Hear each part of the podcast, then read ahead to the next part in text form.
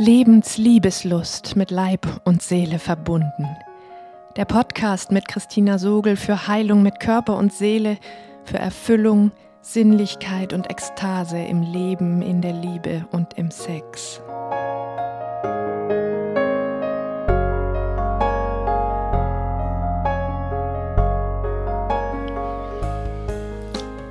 Hallo, du atmendes Wesen. In dieser Podcast-Folge nehme ich dich mit in meinen vielleicht größten Schmerz. Ich zeige dir, welches unerkannte kulturelle Gift nachhaltig und unsichtbar dein Ganzsein, dein Heilsein, deine tiefe Verbindung zum Menschen verhindert welche fatalen Folgen und schwerwiegenden Folgen daraus entstehen und welche Spur dir die richtigen Räume öffnet. Wenn du Lust hast, mir zu folgen, dann lade ich dich ein, dir einen geschützten, gemütlichen und ungestörten Platz zu suchen,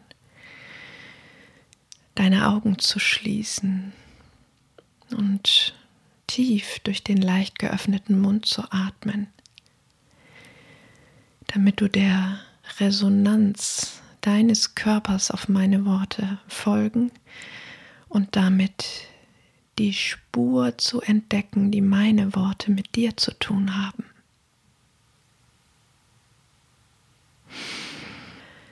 Vor ein paar Tagen ähm, meldete sich meine Freundin, geschätzte Mitforscherin und Kollegin Fee Parmann bei mir, die gerade einen wunderbaren Online-Kongress ins Leben ruft zum Thema Frau, Paar, Mann, der die nächsten Tage losgeht. Und sie hat für mein Gefühl einen, ein ganz großartiges Konzept, das für mich auch in den wenigsten Online-Kongressen Platz hat. Sie verbindet nämlich die große psychospirituelle Szene, sage ich mal, mit spannenden Ansätzen in der Wissenschaft, in ihrer Auswahl der Experten. Und sie fragte mich, war etwas traurig und vielleicht ein bisschen verzweifelt, Sie fragte mich, sag mal, hast du eine Erklärung dafür, warum all so viele von diesen spannenden Wissenschaftlern mir absagen? Sie wusste, dass ich dieses Konzept gerade so großartig finde und mm, hat genau deshalb auch einen weiteren Online-Kongress ins Leben rufen wollen. Und mit dieser Frage rührte sie genau an meinen Schmerz, von dem ich dir heute erzählen will, der wirklich tief ist. Und ich sagte, oh ja, ich habe eine Idee dazu. Du betrittst mit diesem wunderbaren Projekt genau das Minenfeld kollektiven Traumas, das in dieser Zerstückelung besteht. Dieser Zerstückelung von Körper, Geist und Seele, dieser Zerstückelung von Liebe und Sex, aber das ist eine andere Kiste, da rede ich an anderer Stelle drüber. Wir lernen gesellschaftlich, was ja vielleicht an manchen Stellen hilfreich sein mag, um, um Strukturen im Kopf zu entwickeln, lernen wir, dass wir aus einem Geist, einer Seele und einem Körper bestehen. Und dass für den Körper die Ärzte zuständig sind, für die Seele die Psychologen und für den Geist die Spirituellen und Philosophen. Aber dass sich diese Dinge verbinden, das ist irgendwie unendlich schwer. Ich habe das selber in so vielen Facetten zu spüren gekriegt. In meiner Arbeit in Kliniken, wo diese schwerwiegende Kluft zwischen Ärzten und Psychologen spürbar wurde, zwischen Ärzten und Pflegern, zwischen Ärzten oder Psychologen und Heilpraktikern, mm, zwischen Spiritualität und Wissenschaft. Da gibt es unglaublich tiefe Grabenkämpfe, die für mein Gefühl so viel mit dem Kampf um die Existenzberechtigung zu tun haben, mit diesem tiefen Bedürfnis nach Zugehörigkeit, nach in Ordnung sein, indem wir uns in unserer Kultur, wo es viel um Rivalität und Machtkämpfe geht, ganz leicht tief in Frage gestellt fühlen, wenn da andere kommen, die sagen, ich habe auch was, was ich weiß und vielleicht weißt du das nicht und ich finde das auch wertvoll. Wir lernen kulturell so sehr, dass wir keine Schwächen, keine Lücken haben dürfen, keine Fehler machen dürfen. Und wo immer wir auf Andersartiges hingewiesen werden, mit anderem konfrontiert werden, was wir noch nicht wissen, was wir vielleicht nicht mal verstehen, auf den ersten Blick, da wird so schnell in uns der so ein Abwehrimpuls wach, der uns wie zumachen lässt, der uns wie das andere beurteilen lässt und zwar nicht sehr wohlwollend beurteilen lässt, der uns das vielleicht abqualifizieren, entwerten lässt. Gerade an der Stelle, wo wir kulturell auf Dinge schauen, die, ich sag mal, so dem weiblichen Spektrum, dem wissenschaftlich nicht erklärbaren Spektrum zugeschrieben werden. Und mit weiblich meine ich wirklich nur in unserem kulturellen Gewordensein, wo zum Beispiel die vermeintlichen Hexen, diese weisen Frauen vor paar hundert Jahren dafür verbrannt wurden, dass sie Wissen verbreiteten, das die meisten anderen nicht hatten. Und sie wurden dafür verurteilt und verbrannt auf dem Scheiterhaufen. Das hat sich kulturell zwar verändert, diese Menschen werden nicht mehr verbrannt heutzutage, aber sie werden auf andere Weise vernichtet durch Entwertung, durch Totschweigen, durch Stigmatisierung, durch Zuschreibung und Beschämung. Und genau diese dieses Phänomen hat Fee, glaube ich, ins berührt mit ihrer Auswahl von Experten, die sie angefragt hat. Sie sprach tatsächlich auch von ersten sehr entwertenden Rückmeldungen, ähm, der Gestalt, dass Wissenschaftler irgendwie kommentierten, ja, wenn da auch Heilpraktiker auftreten, dann möchte ich mit denen zusammen irgendwie nicht in einen Topf geschmissen werden. Und ich lasse jetzt mal die Hosen runter, weil das was ganz Wichtiges betrifft, mit dem ich in den letzten Jahren auch sehr beschäftigt war, wo ich damit in mir selber geforscht habe. Wenn ich nämlich an vielen Stellen bemerkt habe, dass auch ich dieses Patriarchat natürlich in mir habe, dass ich nicht nur völlig entsetzt bin, dass in anderen Ländern Frauen ihre Töchter zur Genitalbeschneidung bringen, völlig eins damit sind, dass es genauso laufen muss. Oder an anderen Stellen fassungslos davor stehe, was geschieht sondern dass es auch in mir selber geschieht. Das ist zum Beispiel, wenn ich ein Video von dem wunderbaren Frank Fies sehe, wo er zutiefst emotional den Tränen nahe ist, wenn es darum geht, dass er sich das Innere einer Juni angeschaut hat mit einem kleinen Spiegel und erzählt, dass er eine Stunde lang darüber weinen musste, weil er so ergriffen war. Und wenn ich merke, wie in mir Verachtung anspringt über dieses Weiche, was ich in dem im ersten Moment als manieriert und überzogen erlebe. Oder wenn ich selber an manchen Stellen Heilpraktiker, Heilpraktikerinnen geneigt war, pauschal zu entwerten für ihre Unwissenschaftlichkeit, ihre hm, mangelhafte Ausbildung. Nur so an Beispielen, deshalb hat mich das so berührt von Fee, weil ich damit in den letzten Jahren so beschäftigt war.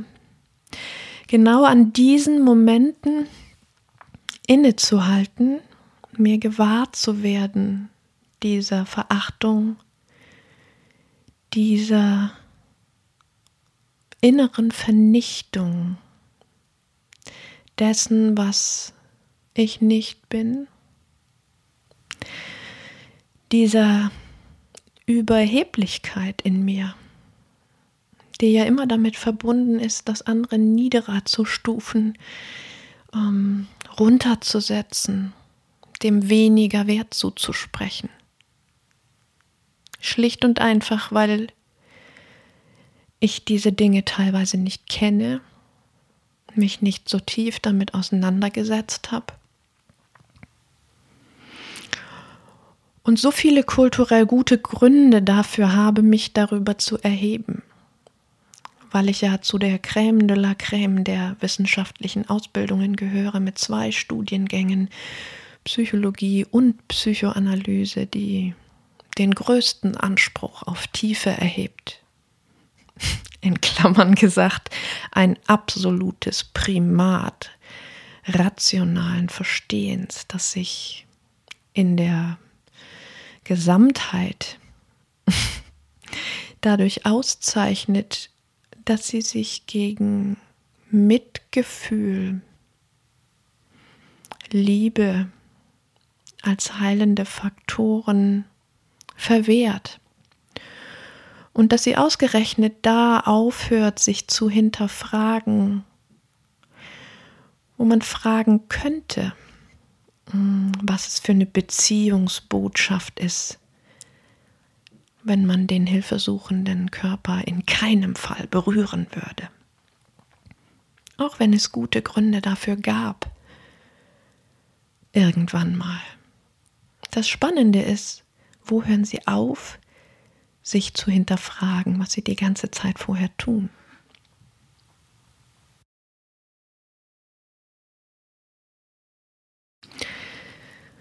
So hatte Freud, so fortschrittlich er war und so wichtige und kostbare Dinge er in die Welt gebracht hat, ein tiefes Misstrauen gegenüber der dunklen, weiblichen, undurchschaubaren Sexualität. Seine Mitstreiter sind er oft erlegen und missbräuchlich geworden in der Unkenntnis sich selbst darin regulieren und verstehen zu können, mm, in der Verführungskraft, der Anhimmelung der Frauen, die zu ihnen kamen und in dem Gefühl, ihnen Gutes zu tun, wenn sie offen für die falsch verstandene Liebe dieser Frauen waren. Und all dieses Dunkle, was sich seitdem gehalten hat, ähm, dem wir kulturell so viel Misstrauen entgegenbringen, wurde weiter und weiter nur auf intelligentere, wissenschaftlichere Weise in Sprachlosigkeit gehüllt, ignoriert, entwertet, wo es Worte fand oder wo es sich gezeigt hat,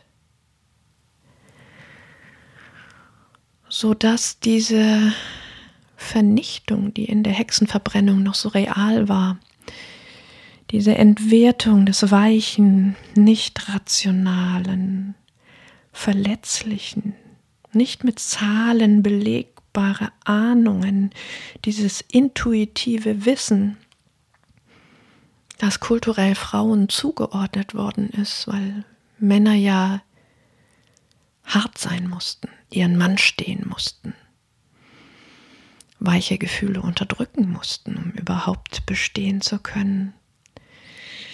Dass diese Entwertung bis heute so real ist in einem unter den Tisch fallen lassen im öffentlichen Dialog, da wo es die Stimme erhebt, sehr schnell durch Beschämung und Entwertung und Stigmatisierung und mit denen sprechen wir nicht, mm, in ein Niemandsland abgedrängt wird.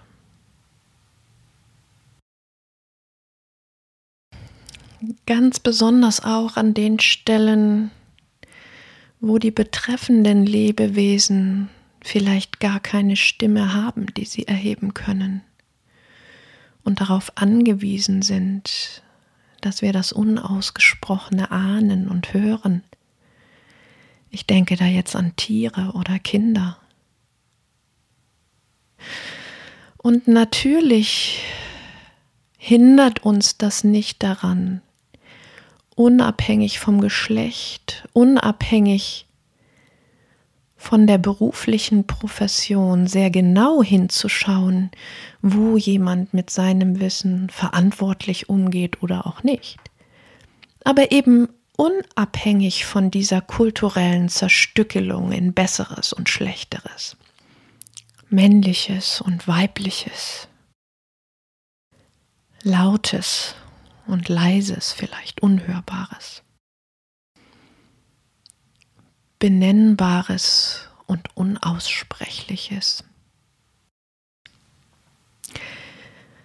In meiner Arbeit mit Körpern erlebe ich so hautnah, wie real diese Zerstückelung ist in uns, in unseren Körpern und Nervensystemen.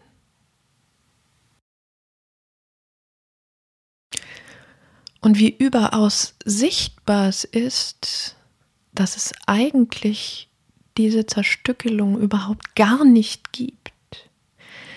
Ich unterscheide da jetzt mh, mm, das, wo ich sage, diese Zerstückelung ist so real. Damit meine ich diese nicht wahrnehmbaren Bereiche, diese Entfremdung in unseren Körpern, von unseren Körpern, von einzelnen Teilen, vielleicht vom ganzen Körper und seinen Empfindungen, seinem ganzen Reichtum, seiner Vitalkräfte, die hindurchfließen. Und auf der anderen Seite, wenn ich sozusagen diese Lücken überwinde, und der Sprache des Körpers lausche, dass es diese intellektuelle Zerteilung in Körper, Geist und Seele überhaupt gar nicht gibt. Und dass viel mehr Menschen zu mir kommen, die wegen dieser Zerstückelung, wegen dieses Verbots, diese einzelnen Bereiche zu verbinden, jahrzehntelange Leidenswege hinter sich haben, weil sie keine Hilfe bekommen, die alles mit einbezieht. Weil es immer nur Hilfe gibt, die auf an einer Front arbeitet. Und ich sage jetzt bewusst Front, weil es Fronten sind, die kulturell dazwischen gesetzt worden sind. Und genau dadurch nie die Verbindung schaffen, auch die Verbindung in den Körpern die diese Menschen bräuchten, um ganz zu werden. Wie oft habe ich diese Sätze gehört? Das ist so selten, das ist mir noch nie begegnet in irgendwelchen Psychotherapien oder bei irgendwelchen Ärzten oder in irgendwelchen spirituellen Kursen. Und ich gehe sogar so weit, noch viel weiter als das, was heute in unserer Gesellschaft modern ist, wenn man von multimodalen Ansätzen spricht, wo man in Erwägung zieht und mit berücksichtigt, dass die Seele den Körper beeinflusst, der Körper unsere Gedanken und unsere Gedanken wiederum die Seele und alles andersrum, sondern ich halte sogar diese Variante von Denken noch für gefährlich, für gefährdet, weiter dem Irrglauben aufzusitzen und ihm ihn sprachlich aufrecht zu erhalten, dass es nicht eins wäre. Ich erlebe in den Körpern so sehr, dass in den Momenten, wo bestimmte Körperimpulse auftreten, die wir gelernt haben, falsch zu finden, unter jener, jeder Wahrnehmungsschwelle sich alles verändert. Dass es auch keinerlei Trennung oder Beeinflussung, sondern ein Einssein von dem, was wir Seele und dem, was wir Körper nennen, vorhanden ist dass in dem Moment, wo wir uns schämen, der Körper schon nicht mehr existiert, nicht mehr wahrnehmbar ist und im Kopf nur noch Nebel ist.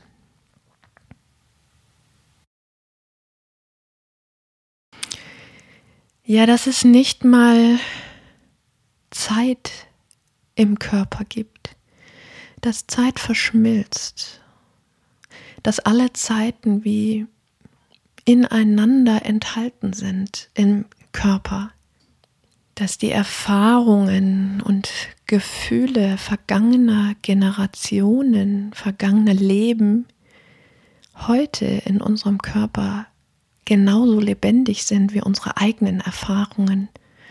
Und dass sogar unter all diesen vergangenen und gegenwärtigen Erfahrungen immer schon die eine jede vorstellbare Zukunft enthalten ist, die wir sofort real werden lassen können, wenn wir es schaffen, im Körper diese alten Strukturen aufzulösen und das Leben nicht mehr verhindern, nicht mehr daran hindern zu fließen.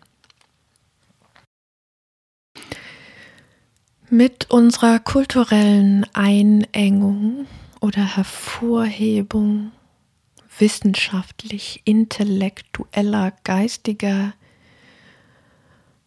äh, geistigen Verstehens oder Belegens haben wir versucht, dieses dunkle, weiche, nicht belegbare unter Kontrolle zu bekommen dessen Herr zu werden. Und ich sage bewusst Herr. Ähm, und haben uns genau dadurch nicht bewusst, aber dennoch irgendwie absichtlich oder aus einem guten Grund darauf beschränkt. Und dieser gute Grund ist nichts anderes als Angst vor dem Unbekannten, Angst davor, falsch zu sein und nicht in Ordnung und dann selber der oder die zu sein, die rausfliegt, alleine ist, nicht mehr den Schutz der Herde und die Zugehörigkeit genießt. All das sind diese Ursachen von den vielen, vielen Grabenkämpfen, die vordergründig ums Recht, ums Recht haben gehen, ums richtig sein und unten drunter letztlich um unsere Existenzberechtigung, was diese Kämpfe mitunter so erbittert macht. Wir merken gar nicht, wie sehr wir uns das Leben selber schwer machen damit, wenn wir jetzt mal am aktuellen Beispiel von Corona verzweifeln an diesen grauenvoll eskalierenden Sachdiskussionen, wo jeder seine wissenschaftlichen Belege hinter sich auftürmt, um Recht zugesprochen zu bekommen und den anderen zu überzeugen, statt dass wir es wagen, unsere jeweiligen Ängste zu spüren, unsere Erfahrungen, die uns diese Ängste beschert haben und uns über diese Ängste zu unterhalten. Ebenso wie wir uns als Wissenschaftler und Heilpraktiker oder Spirituelle über unsere Erfahrungen unterhalten könnten,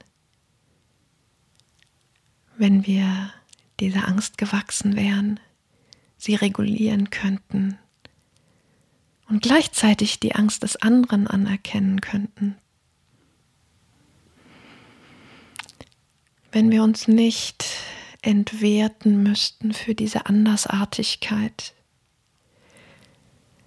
uns nicht wappnen müssten mit wissenschaftlichen Belegen, Zahlen.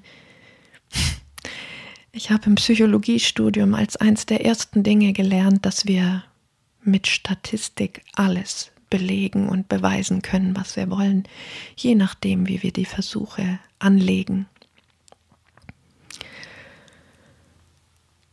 Und ich bin so überzeugt davon, dass wir uns natürlich genau die Dinge, genau die wissenschaftlichen Belege suchen und damit wappnen werden, die unsere eigenen Ängste besänftigen, die uns und unserem unseren Bedürfnissen und unseren Gefühlen Recht zusprechen, damit wir uns nicht falsch fühlen müssen damit. Und es schmerzt mich so sehr, wie viel Nicht-Begegnung, Nicht-Kontakt immer wieder stattfindet dadurch, wie schwer es uns fällt, das Gemeinsame, das Verbindende zu spüren. Denn das wären genau diese Gefühle, diese Bedürfnisse, die wir alle teilen, nach Zugehörigkeit, nach gesehen werden, nach Raum für unsere Bedürfnisse, egal welche es sind. Wir Säugetiere und Menschen, wir teilen alle dieselben Bedürfnisse. Und genauso wie wir die Möglichkeit haben, uns auf das zu fokussieren, wo wir uns gerade unterscheiden oder grundsätzlich unterscheiden, hätten wir genauso die Möglichkeit, das zu suchen, was uns verbindet, wenn wir in uns damit in Verbindung wären. Mir ist so sehr gegenwärtig, dass diese Getrenntheit nicht nur zwischen uns vorhanden ist, sondern dass sie zwischen uns vorhanden ist, weil sie in uns vorhanden ist, in unseren Körpern. Weil diese kulturellen, patriarchalen Machtstrukturen in uns immer wieder neu dazu führen, dass wir ums Ansehen kämpfen, um die Macht, ums Recht haben um Geld, um Ressourcen und damit Co-Kreation verhindern. Damit verhindern, dass wir zusammenkommen und aus dem, was wir zusammentragen, etwas noch Größeres wird, was wir uns gar nicht vorstellen konnten, bevor wir uns verbunden hatten.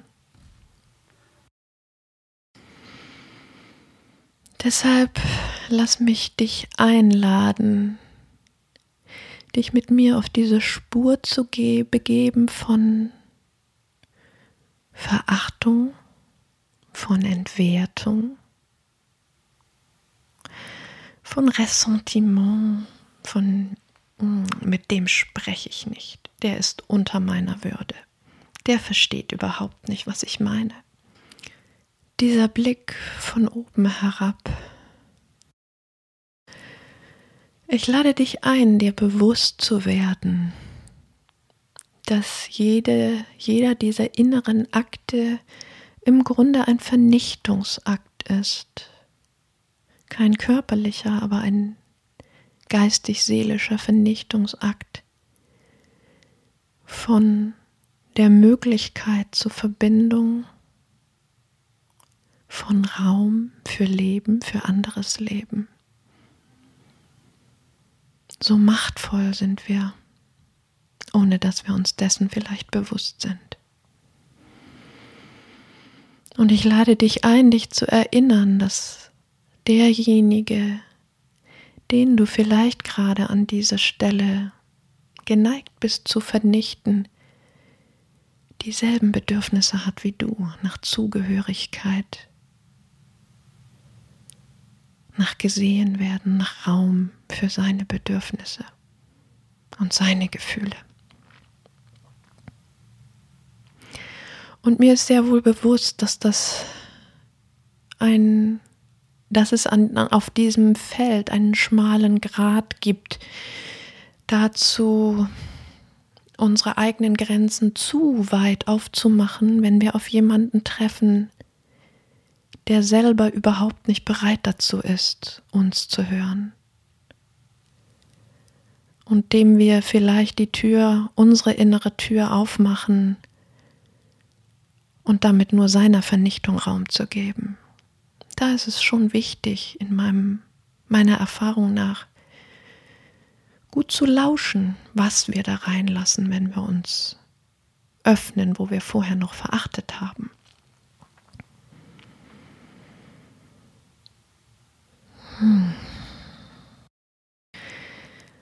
Denn das kann nicht der Sinn der Sache sein, dass wir statt zu vernichten jetzt unsere eigene Vernichtung zulassen. Kulturell ist, haben wir in unserem Repertoire erstmal nur diese beiden Optionen.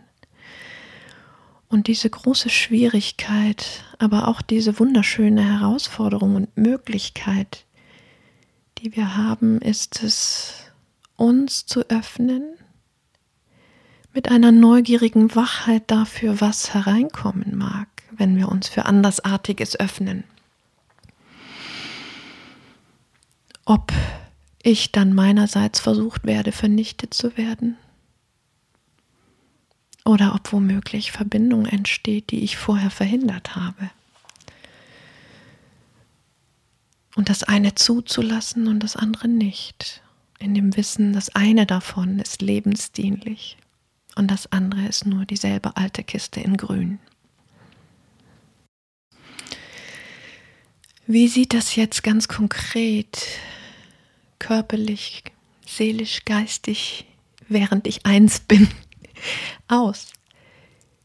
Dieses Existieren lassen. Es ist eine Neugier darauf, mir dessen gewahr zu werden, wo diese Vernichtung in mir geschieht, wo ich geneigt bin oder anfange zu vernichten, abzuwerten. Und an den Stellen, mich weich zu machen, tief zu atmen, mich zu bewegen, Töne zu machen, um überhaupt körperlich mein Nervensystem wieder entspannen und sich öffnen zu lassen. Mir innerlich zu sagen, lass es einfach mal existieren, atme einfach weiter, halt inne, ringe darum, offen zu bleiben und zu lauschen, was in dir passiert, was wirklich in dir passiert, wenn du dich nicht hart machst und über den anderen stellst, sondern wirklich zuhörst.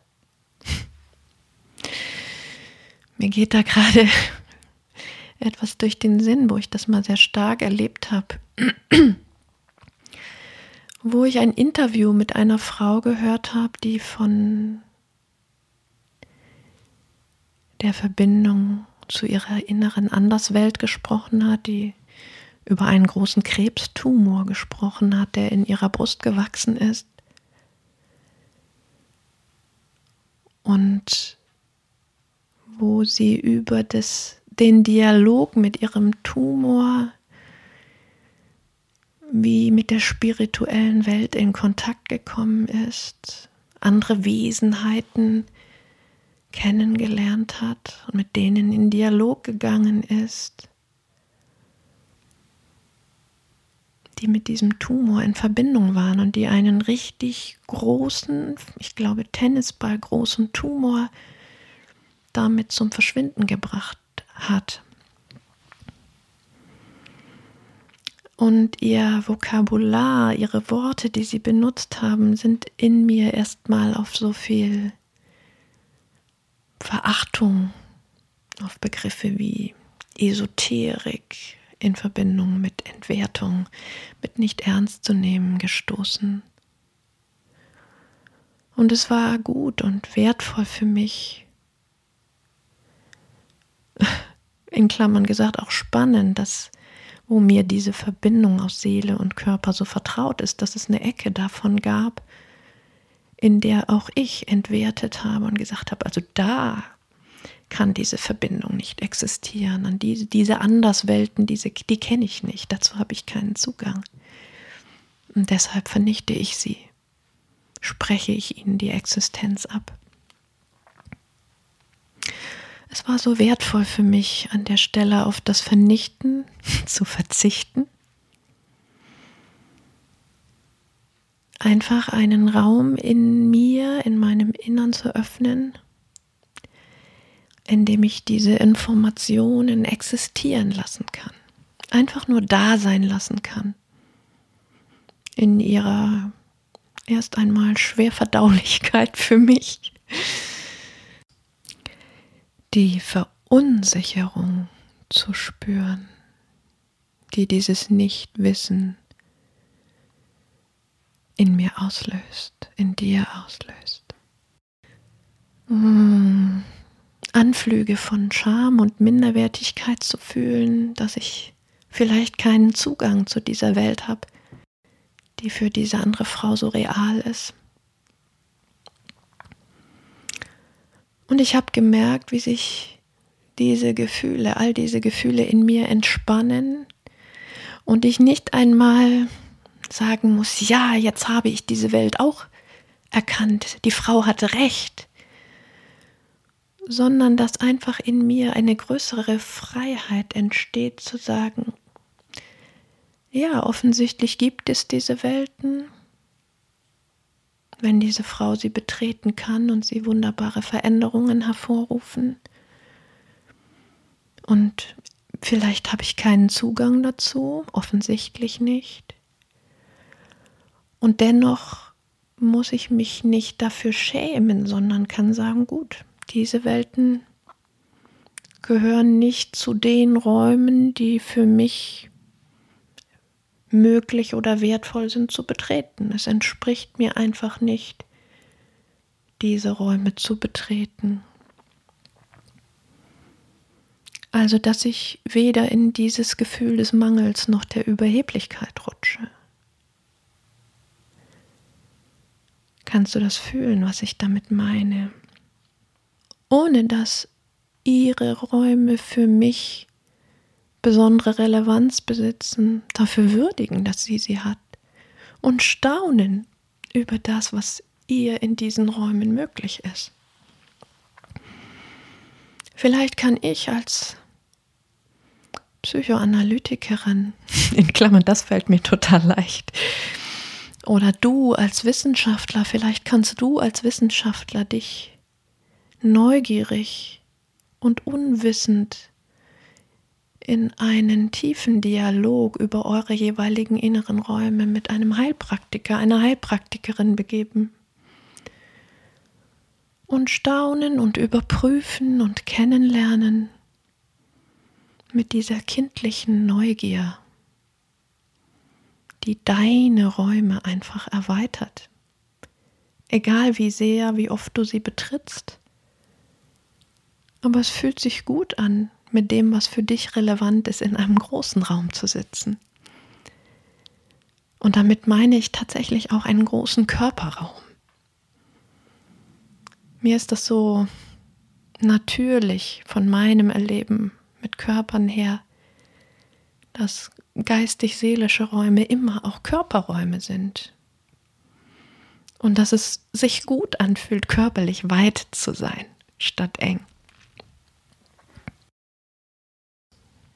Denn diese weiten Räume egal ob ich sie betrete oder nicht, aktiv betrete oder nicht, sind es die dir und mir helfen, uns mit anderen Wesen, die völlig andere Räume betreten,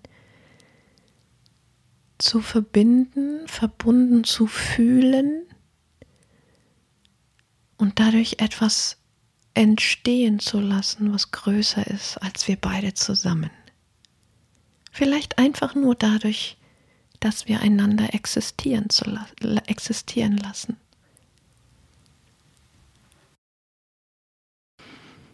Dass wir miteinander sprechen, um vielleicht am Ende an den Punkt zu kommen, wo wir sagen, ja, du siehst das so und ich erlebe das ganz, ganz anders. Und das ist okay so. Ich kann mich trotzdem mit dir verbunden fühlen, weil ich diese Räume in mir für dich öffne, auch wenn ich sie nicht aktiv betrete. In diesem Sinne wünsche ich mir und dir und uns allen so sehr, dass wir unsere chronischen inneren Begrenzungen aufheben, Klüfte überspringen, überwinden und füllen können, uns voneinander überraschen und ausdehnen lassen und anfangen können, Andersartigkeit staunend zu feiern, damit wir selber ganz, ganzer und vollständiger werden und Dinge entstehen lassen können, die keiner von uns alleine entstehen lassen kann.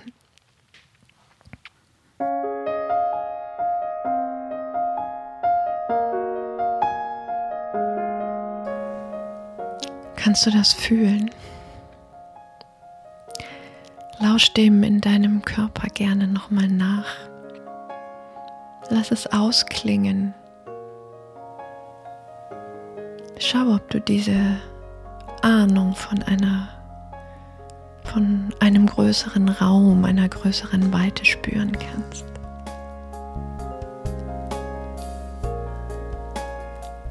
Und wenn dir diese Podcast-Folge gefallen hat, dann lade ich dich ein, mir einen Kommentar zu hinterlassen dem Podcast eine Bewertung auf iTunes zu geben, meinen Newsletter zu abonnieren und einfach in Kontakt zu bleiben für künftige schöne Angebote und Einladungen für dich zum ganzer, größer, weiter werden. Und nun lass uns zusammen mutig sein, Lebens, Liebeslust entfachen und ekstatisch werden.